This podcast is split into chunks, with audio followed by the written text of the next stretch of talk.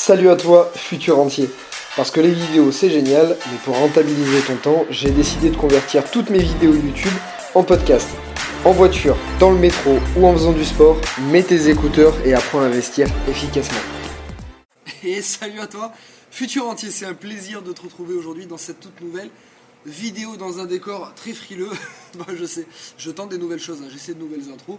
Qu'est-ce que tu veux? J'essaie de te surprendre à chaque fois. Alors dans cette vidéo, je ne vais pas te parler de piscine essayer de te parler sous l'eau. Non, dans cette vidéo, je vais te parler d'assurance vie. Alors la première question que tu vas te poser, c'est pour quelle raison est-ce que je te parle d'assurance vie dans une piscine? Déjà parce que ça me tient au frais parce qu'il fait 30 degrés.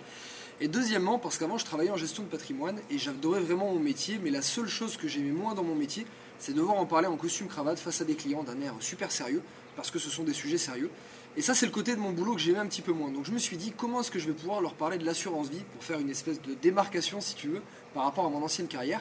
Et eh ben je me suis dit, je vais leur en parler dans la piscine, torse nu, ça sera le plus détente possible. Mais ça n'empêche que la vidéo, tu verras, sera très technique et après ça, tu comprendras exactement comment fonctionne l'assurance vie. Donc j'ai décidé de te faire une vidéo sur l'assurance vie, même si ça ne parle pas exactement d'immobilier, parce que vous êtes très très nombreux à me poser la question depuis un moment, notamment dans le FAQ. Et je me suis dit, plutôt que de t'en parler juste dans le FAQ en deux minutes, je vais faire une vidéo dédiée à l'assurance vie, comme ça, ça sera vraiment très clair pour tout le monde. Alors comme je te le disais au début, j'ai commencé ma carrière en gestion de patrimoine. J'ai travaillé pendant 5 ans dans ce métier. Et donc qu'est-ce que je faisais exactement dans mon métier? Très concrètement, je conseillais mes clients sur les placements financiers, notamment beaucoup les assurances vie, les placements immobiliers, la fiscalité, la transmission du patrimoine, bref, tout ce qui touche à la gestion de l'argent, aux impôts, au crédit, bref, tout ce qui touche à l'argent, de près ou de loin. Donc forcément, l'assurance vie, c'est un sujet que je maîtrise plutôt bien, même si j'ai vu qu'elle a changé quand même ces dernières années. C'est un sujet que je maîtrise plutôt bien puisque j'en ai parlé euh, quasi quotidiennement à tous mes clients pendant des années. Alors l'assurance vie, tu dois savoir que c'est le placement préféré des Français. Ils adorent ça. Alors ils adorent ça pour plusieurs raisons, je vais t'en parler tout à l'heure. Mais euh, d'ailleurs, je ne sais pas si c'est l'immobilier en premier ou l'assurance vie. Je pense que c'est l'immobilier. Et au niveau des placements financiers, c'est l'assurance vie qui est première. L'immobilier restera, à mon avis, toujours la première. Et ça, ça nous vient de notre histoire, de notre culture. Donc pour t'expliquer comment fonctionne concrètement et très simplement une assurance vie, en fait, c'est un placement financier, mais tu vas essayer de te visualiser ça comme un pot, dans un premier temps, dans un pot. Il y a deux choses importantes à savoir dans l'assurance vie. Tu as d'une part le cercle, on va dire, on va dire le contour du pot, qui va être le cadre fiscal de l'assurance vie. Hein, ce qui différencie vraiment une assurance vie des autres placements financiers, c'est notamment sa fiscalité. À l'intérieur, ça change beaucoup moins. Donc tu as dans un premier temps le cadre fiscal. Donc tu vas avoir une certaine fiscalité qui va s'appliquer à l'assurance vie, fiscalité sur les revenus, fiscalité en cas de retrait hein, des intérêts, et fiscalité également en termes de transmission du patrimoine. Mais ça, je vais t'en parler à la fin de la vidéo. Et tu as la deuxième chose qui est en fait à l'intérieur du pot, qui fait qu'en fait dans une assurance vie, tu vas pouvoir mettre quasiment tout ce que tu veux. Pas tout ce que tu veux exactement, mais j'essaie de te schématiser pour que tu comprennes. Et au fur et à mesure de la vidéo, je vais rentrer de plus en plus dans le détail. Donc pour revenir à ce pot, à l'intérieur de ce pot, tu vas pouvoir mettre un certain nombre de choses qui s'appellent des fonds. En fait, des fonds, ça peut être plein de choses différentes, je vais te l'expliquer ensuite. Mais le fond, si tu veux essayer de te visualiser ça, c'est un autre petit pot qui est à l'intérieur de ton grand pot. Et dans ce fonds, il va y avoir aussi un certain nombre de choses, des actions, des obligations, et ça je vais rentrer dans le détail. Donc ok, jusqu'ici tu as bien cadré, l'assurance vie c'est un cadre fiscal, pot. À l'intérieur de ce pot, tu peux mettre plusieurs autres petits pots qui sont des fonds. Et là, tu vas avoir plusieurs types de fonds. Dans un premier temps, tu vas avoir le fonds qui est le plus connu, qui s'appelle le fonds euro. Peut-être que ton banquier t'en a déjà parlé une fois dans ta vie. Le fonds euro, qu'est-ce que c'est? Le fonds euro, c'est le seul fonds qui est garanti en capital dans l'assurance vie. C'est-à-dire qu'en fait, tu vas mettre de l'argent dans ce fonds et tu as une garantie de capital, c'est-à-dire que euh, bah, en fait on te garantit que tu retrouves au moins ton capital, même si demain il y a une crise, si les marchés financiers baissent. Donc combien rapporte un fonds euro? Eh bien c'est fluctuant en fonction de l'économie, en fonction de notre situation. Aujourd'hui les taux sont très bas. En gros un fonds euro rapporte en moyenne 2%. Il y a des assurances vie ça va être moins, il y a des assurances vie ça va être plus. Donc un fonds euro, c'est un fonds que tu as le droit de mettre à l'intérieur de ton assurance vie, et tu vas avoir un taux qui va être aux alentours des 2% actuellement, avec une garantie de capital, c'est-à-dire que tu es sûr normalement a priori, sauf si la banque fait faillite. Mais voilà, tu es sûr, puisque tu as une garantie de capital, de retrouver au moins ton capital, même en cas de, euh, chute des marchés et euh, de crise financière. Une question que tu dois te poser maintenant, qu'est-ce qu'il y a à l'intérieur de ce fonds euro Alors maintenant, je vais devoir utiliser des mots très très simples pour que ça puisse coller à tout le monde qui regarde cette vidéo. À l'intérieur d'un fonds euro, en fait, tu vas avoir ce qu'on appelle des obligations d'État, qu'on appelle des obligations souveraines. Alors déjà, un, qu'est-ce que c'est des obligations? Les obligations, c'est des prêts, en fait. C'est tout simplement quand tu vas prêter de l'argent, soit à une entreprise, soit là un État. Quand on appelle une obligation souveraine, ça veut dire que tu vas prêter ton argent à l'État. Donc concrètement, dans un fonds euro, je crois qu'il y a environ 80% du fonds euro qui sont des obligations souveraines, c'est-à-dire que tu vas prêter de l'argent à l'État français, à l'État allemand, à l'État italien, à l'État grec, ce qui a pu arriver aussi, bref, à tout un tas, d'États. Et ces États en fait vont te rendre de l'argent avec des intérêts. Donc ça c'est des obligations souveraines, c'est majoritairement ce qui est composé un fonds euro. Ensuite, au-delà des obligations souveraines, tu vas avoir aussi des obligations d'entreprise. En général, ce sont des très très grosses entreprises, c'est-à-dire ce sont des prêts à des entreprises qui peuvent être un petit peu plus risqués que les prêts d'État, mais qui peuvent rapporter un rendement un petit peu plus élevé. Et donc, si tu veux, tu vas avoir aussi pas mal d'autres choses, peut-être des petites actions, mais c'est vraiment à faible dose. Et au final, la composition d'un fonds euro va varier selon, selon les assureurs.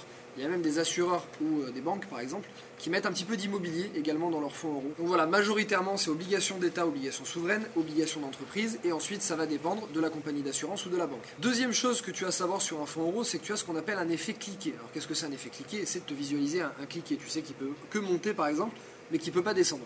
En fait, ça veut dire que chaque année que tu as acquis des intérêts, imaginons que tu places ton argent, au bout d'un an, tu as 2% d'intérêt, tu as un effet cliqué qui va se passer, c'est-à-dire que tes 2% sont acquis et sont euh, garantis si tu veux. Donc tu auras, une fois que tu as passé tes 2%, que tu as eu tes 2% dans l'année, ils sont garantis, c'est fini, tu auras toujours ton capital plus les 2% d'intérêt que tu as acquis.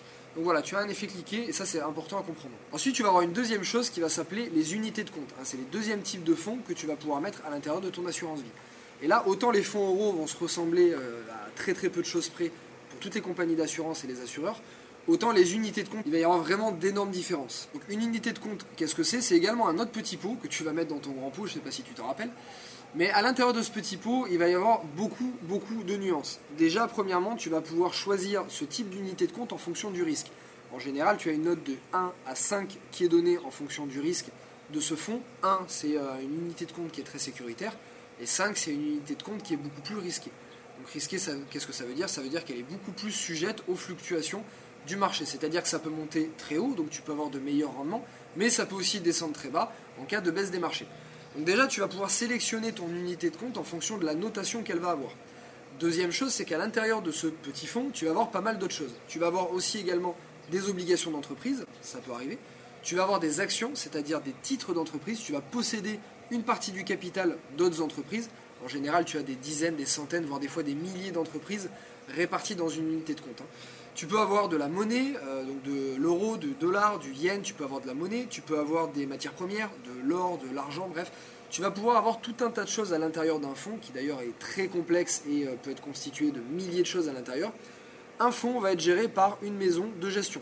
Par exemple, je te prends des maisons de gestion qui sont très connues. Tu as Carmignac, qui est une maison française qui est très connue. Euh, tu as euh, Rothschild, par exemple, qui est une maison très connue aussi. Tu en as plein d'autres. Tu as des maisons américaines, des maisons européennes.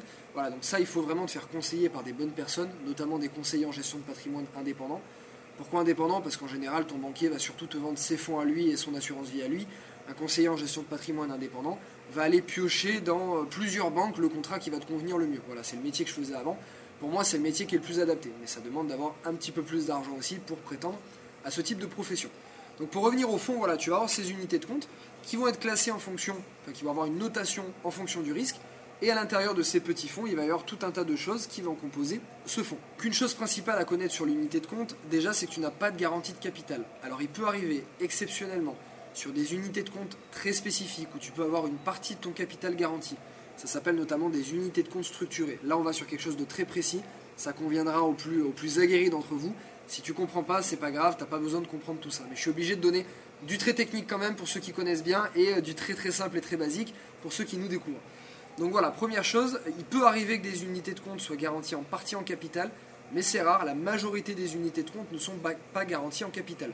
Qu'est-ce que ça veut dire? Ça veut dire que s'il y a des fluctuations boursières, des marchés financiers, une crise financière, il y a une baisse tout simplement, ton capital peut faire moins 10, moins 20, moins 30, suivant le risque de ton unité de compte. Donc première chose, pas ou très rarement de garantie de capital.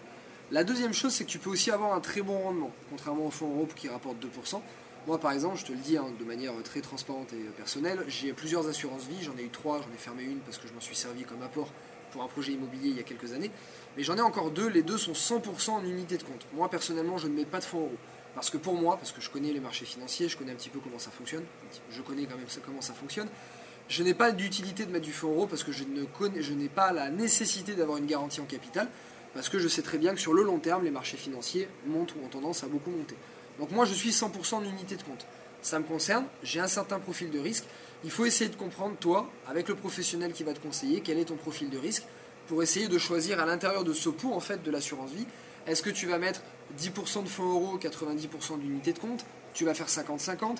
Tu peux mettre également des fonds immobiliers à l'intérieur de ton assurance vie, donc du pot. Tu peux mettre des fonds immobiliers, donc des unités de compte immobilières. Voilà, tu peux mettre pas mal de choses. Donc c'est vraiment intéressant. Je ne peux pas rentrer trop dans le détail parce qu'il existe des milliers et des milliers de fonds, ça prendrait euh, des heures.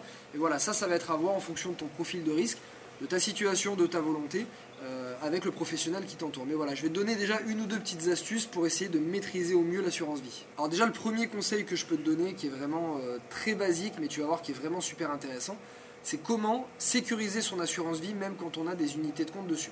Je vais t'expliquer quelque chose de très, de très schématique.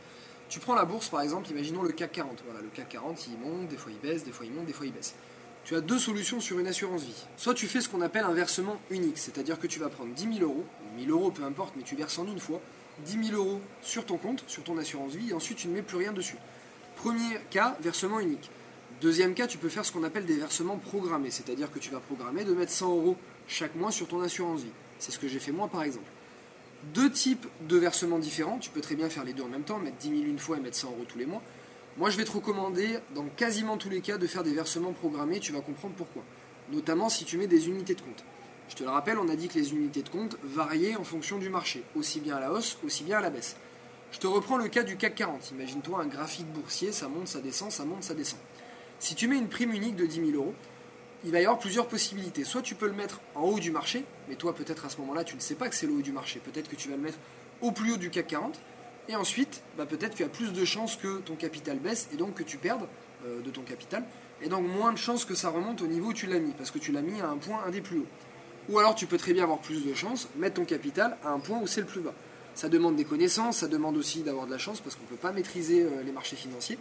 Donc ça demande pas mal de choses. Ça c'est la première solution qui est pour moi plus risqué parce que un versement en prime unique est beaucoup plus sujet aux fluctuations boursières. La deuxième solution et qui est beaucoup plus sécurisante, c'est de faire des versements programmés, c'est-à-dire que tu vas mettre 100 euros par mois, ou 200, ou même 1000 euros par mois si tu as des gros moyens, sur ton assurance vie. Ça va complètement lisser le risque pour quelle raison? Je te reprends l'exemple du graphique boursier. Imaginons que tu mettes 100 euros ici, 100 euros là, 100 euros là, 100 euros ici, 100 euros là, 100 euros là. En fait, tu vas venir acheter des parts de marché, ou des parts de société, ou des parts d'action, peu importe ce que tu achètes, mais tu vas acheter des parts d'unités de compte à des moments différents.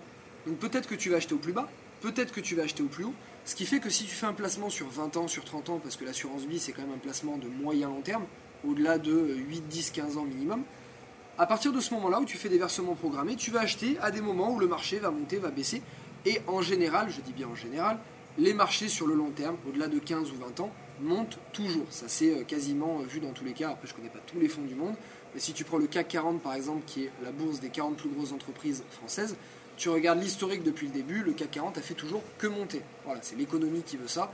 Et si jamais tous les placements financiers se cassent la figure et font que baisser sur 40 ans, c'est qu'on a un sérieux problème et que notre économie est vraiment sur le point de se casser la gueule. Voilà, petit aparté. Donc moi je te recommande, si aujourd'hui tu veux avoir des rendements intéressants, 5, 6 par exemple, moi j'ai des assurances vie qui rapportent en moyenne entre 5 et 13%. On est plutôt entre 7 et 13, mais des fois quand il y a des moins bonnes années, on est plutôt aux alentours des 5. Donc c'est des bons rendements, mais ça n'empêche pas que j'ai une année où j'ai fait euh, moins 8 par exemple. Déjà, il faut être prêt à accepter qu'une année tu fasses moins 8. Et surtout, dans ce cas-là, si tu veux faire des unités de compte, avoir plus de rendement, mais quand même te sécuriser, fais des versements programmés. Je vais te prendre un exemple si tu n'as pas compris avec le schéma boursier. Imagine que tu vas au marché et le marchand te propose d'acheter des pommes. Voilà, tu veux dépenser 100 euros en pommes, mais peut-être que ce jour-là, le kilo de pommes est à 5 euros.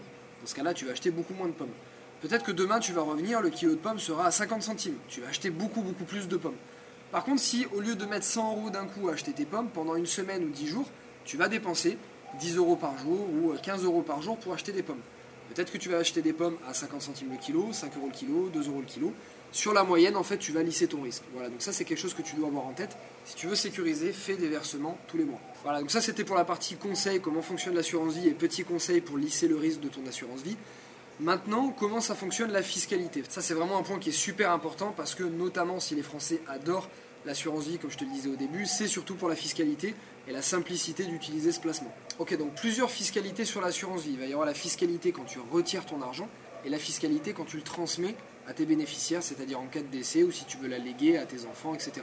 On va pas parler de la partie succession parce que ça prend plus de temps et ça c'est des informations qui sont plus techniques donc je les réserve à mes participants dans les formations.